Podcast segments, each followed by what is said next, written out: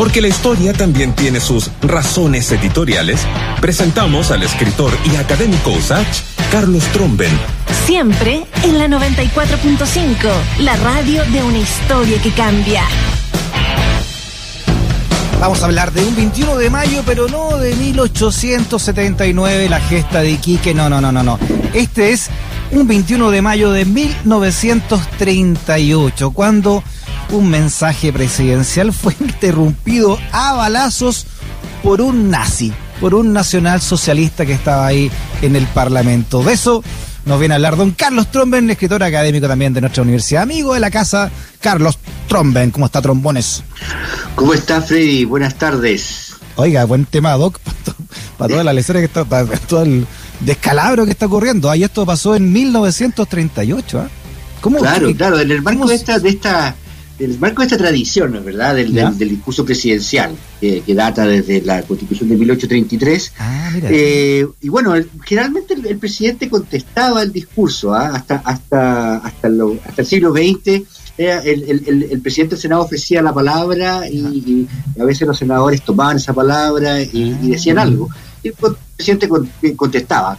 Pero en la, en la, Constitución del 25 se estableció el 21 de mayo como la fecha constitucional del mensaje presidencial, daba el simbolismo de las glorias navales, y ahí se eliminó esto de la interpelación, se, daba la palabra, el presidente, pero era una formalidad, se daba la palabra, quien quería hablar, pero nadie hablaba y, empezaba a hablar el presidente. Este era el marco en que se, hacía ceremonial. Ya. Eh, y bueno, eso se fue usando. Ya, eh, como que se nos va un poco la señal, Carlos, ¿usted nos escucha bien o no? Yo los escucho perfecto a Ahí Sí. Ahí ha vuelto, ha volvido. Voy a hablar con un bozarrón. así, con un bozarrón. De, mil de 1938, así como esa ah, elocuencia. Oiga, espérese, entonces eh, en el 25 se acabó esa tradición de que se diera la palabra, pero se seguía haciendo de manera protocolar, ¿no? Ya que quiera hablar y nadie decía nada para que el presidente pudiera dar su discurso entonces. Claro, exactamente. De, de hecho, durante los años de Carlos Ibáñez del Campo, que nunca fue al Congreso, mandaba el discurso por no, nunca fue, mandaba el discurso escrito y lo leía el, secretario del Senado. Oh, ¿y, por qué, ¿Y por qué hacía eso? no sé si sería desprecio por el Congreso o, un pánico escénico. Ah. era, era, un, un, hombre muy reservado, ¿ah? sin mucha sin mucha elocuencia, sin mucha retórica elegante como era Alessandri, su sucesor, sucesor y sucesor. Oiga, impensado ahora, imagínense un presidente que en el en, en la cuenta pública lo mande, mande el, manda un mail para que lo lean ahí. Sí. No, era rarísima la situación, bueno, era, era un gobierno peculiar. Pero después fue Alessandri, que asumió el gobierno el 32, ¿no es cierto? Y retomó el 21 de mayo y esta, este discurso largo, ceremonioso, eh, en el Senado, el 38 tuvo el momento de mayor bochorno, ¿no? Ya. ¿Qué pasó ahí? en ese momento el, el, presidente del Senado, Miguel Cruchaga, ¿no es cierto?, cumplió la formalidad, abrió la sesión, ofreció la palabra, eh, y, y, un, un, joven fogoso diputado radical por Coquimbo dijo, yo voy a hablar. ¿Y quién era ese? Don Gabriel González Videla, futuro oh, presidente. Gabriel, tristemente célebre. ¿eh? Tristemente célebre, y como no, le dio no, lo dejaron hablar, que era, era solamente una formalidad, se puso a gritar a todos, ¿y por qué no que yo quiero hablar? No me dejan hablar. Igual tiene razón, pues para expresar la palabra, ¿por qué no lo dejan hablar? Quedó la escoba, quedó una batabola, ¿no es cierto? Y todos gritaban y no había forma de callar a, a Gavito, como le decían. Eh, y el hombre, ta, ta, ta, con el martillo, campanilla. Oh, ¿Qué una escoba? ¿Y está el presidente ahí también, el presidente Alessandri? Estaba ahí, estaba, estaba ahí esperando leer el discurso. ¡Uy, qué buen momento! O sea, imagínate. Y de pronto, un disparo. Un, un disparo, ¿no? Era el jefe del Movimiento Nacional Socialista, Jorge González, mira el nombre, ¿eh? Jorge, Jorge González Fonmarés. Tenía un fon por ahí, no sé de Tenía un fon de Marés metido ahí. Oye, y este gallo sacó el revólver y, y, empezó a disparar. Disparar, y contra la testera. Ay, contra la testera, me decíamos, está el presidente de la República. Y, la, la, vara no se sabe dónde fue a parar, ¿ah?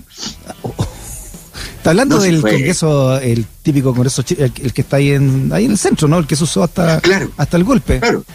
Claro, el edificio que oh. tiene un, cuadro muy bonito en la testera del Congreso Pleno. Claro. se han filmado muchas películas ahí, es un, lugar bien patrimonial, muy bonito. Y, bueno, y como con un disparo los carabineros del Congreso se lanzaron contra, contra González Bombaré, lo derribaron a combo.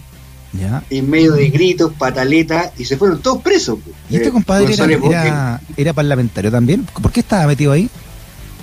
Estaba, era parlamentario, sí, estaba, estaba, estaba abajo, no estaba oh. hasta donde se, no estaba en la gradería. Eh, y, la bataola fueron todos presos, pues, el, Jorge González, el González Videla y otros dos parlamentarios preciosos, ¿no es cierto? Y, se imagínate cuánto tiempo pasó hasta, hasta que ya calma, todo, todo no ha pasado nada. Oye, era un loco suelto este Jorge González Fombaré. Bueno, era líder del, Partido Nacional Socialista, ni más ni menos, ¿no? Lo más curioso, fíjate que después, meses después, meses después de este incidente, eh, hubo un estuvo procesado, pero salió porque no se consumó un delito.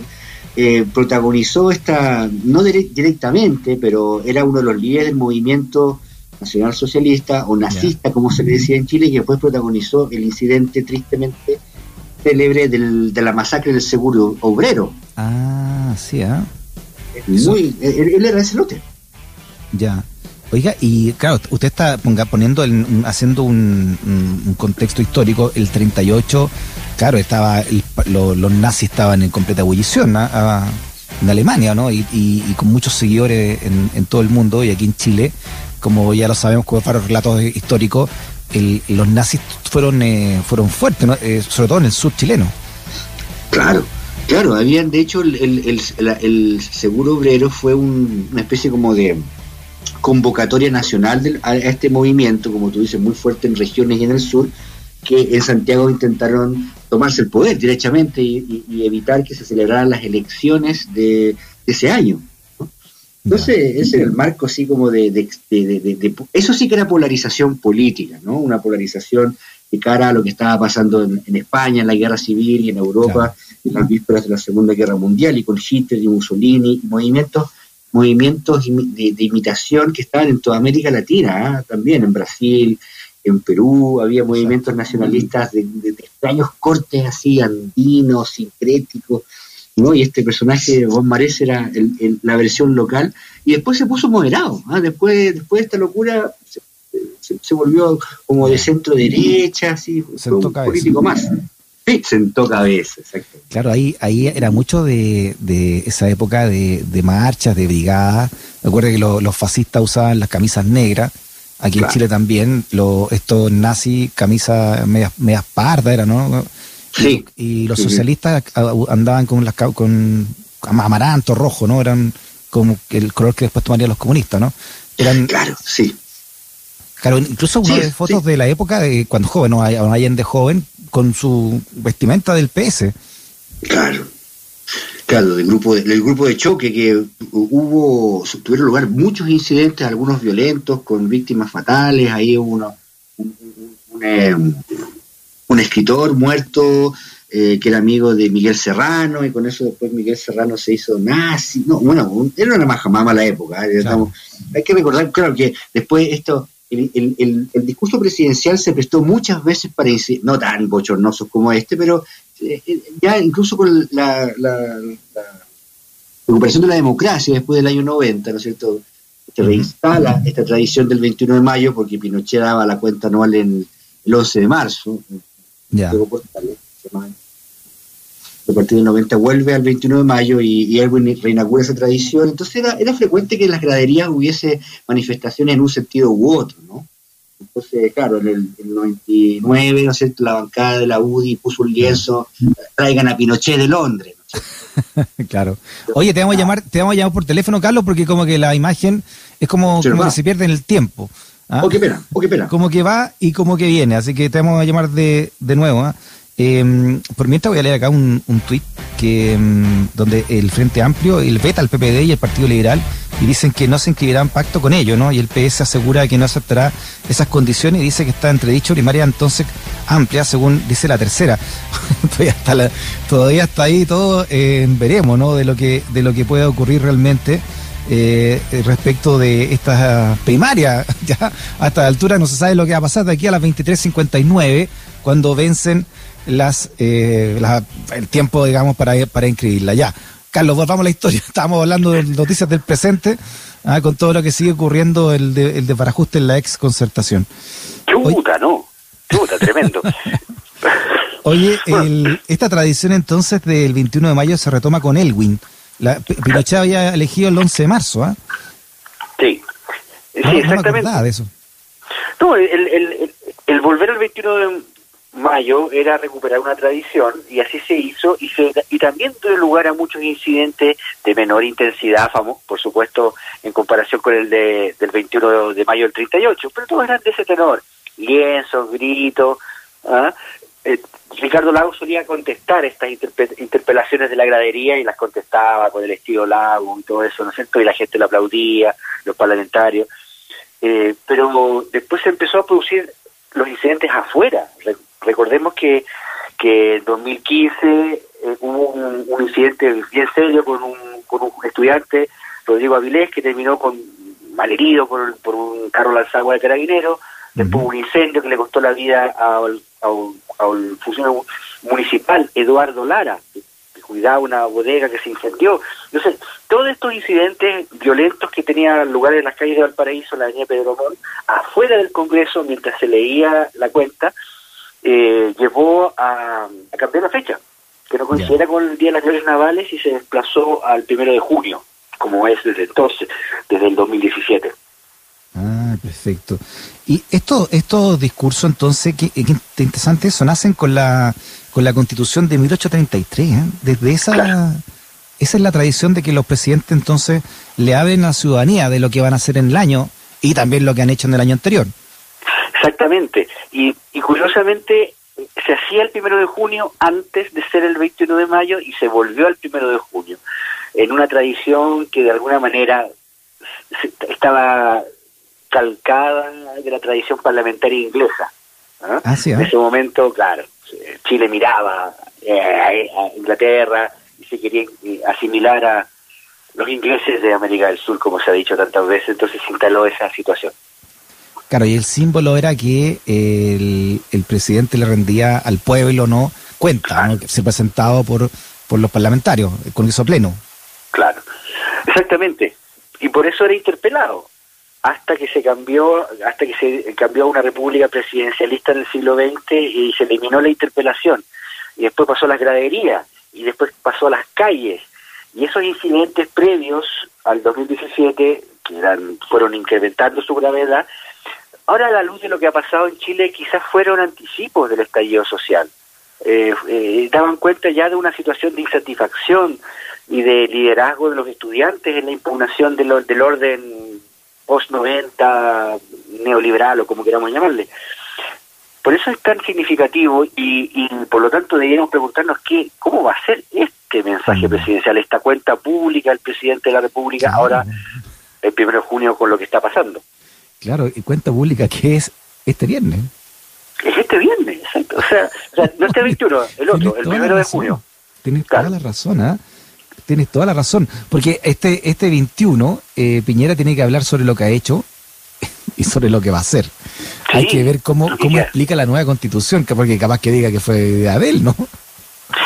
Mira, fíjate que una pista es eh, el punto de prensa que dio el domingo, el día de, de, las elecciones, cuando los resultados daban cuenta de una de un resultado inédito en la historia del país y una derrota muy fuerte no solo del oficialismo, sino también de la concertación, partidos tradicionales que, que mencionó, mm. pero también había un, orgullo de parte del presidente eh, en este proceso, respecto a este proceso constitucional. Pensemos que él dijo que es inédito, que por primera vez tiene paridad de género, que mm. está, hay escaños reservados para los pueblos originarios.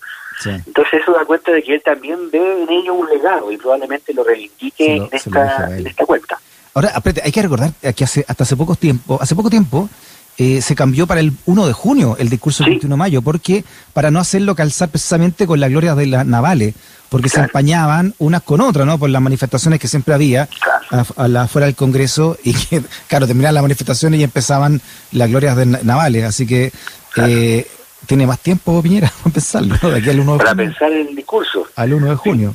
Ah, Fíjate, yo, yo recuerdo como niño, como el Congreso estaba en Santiago, y las glorias navales tenían el lugar en Valparaíso, en el monumento de la Plaza Sotomayor, eh, recuerdo que Salvador Allende iba al desfile naval, después tomaba un helicóptero en Valparaíso, lo llevaba a Santiago e iba a la, ceremonia del Congreso. Y eso era como ah. el non, plus ultra de la modernidad. Me acuerdo que mi madre decía, mira, el presidente va, va en helicóptero desde Valparaíso a Santiago. ¿Ah? Claro, claro que el Congreso está en Santiago. ¿Tú, ¿Tú eres de Valparaíso, Carlos? Sí. Ya. Porteño. ¿Y, ¿Y, te acuerdas de eso, ah? Me acuerdo de eso, me acuerdo de la, imagen blanco y negro, de la seriedad del momento, de, de, ese elemento de ritualidad republicana que tiene. Ya, perfecto. Oye, bueno, interesante entonces, ¿ah? para recordar estos, estos grandes discursos que... Eh, que hasta hace poco eran el, el 21 de mayo, un, un día como, como el viernes y este esta agarrada, esta agarrada balazo que, que no, no, no tenía idea, esta, esta, esta agarrada de... Porque, oye, si, si disparó la testera, primero, ¿cómo entran armados al, a un congreso, aunque sea 1938? Y segundo, el, la mentalidad que ha tenido este caballero, ¿eh? Jorge González Fonmarés, para dispararle a la testera estando el presidente de la República ahí, ¿eh? ¿Y cómo no, lo, cómo no le dieron perpetuo a este gallo? Es inexplicable para mí cómo salió tan luego de, prisión y después se reintegró a la vida política, como te decía Lava, como un diputado moderado y, conciliador. Así nomás, pues. como pasa hasta el día de hoy. Muy bien. Carlos, abrazote grande, ¿ah? que esté muy bien. Abrazo grande, Freddy. Chau, chau.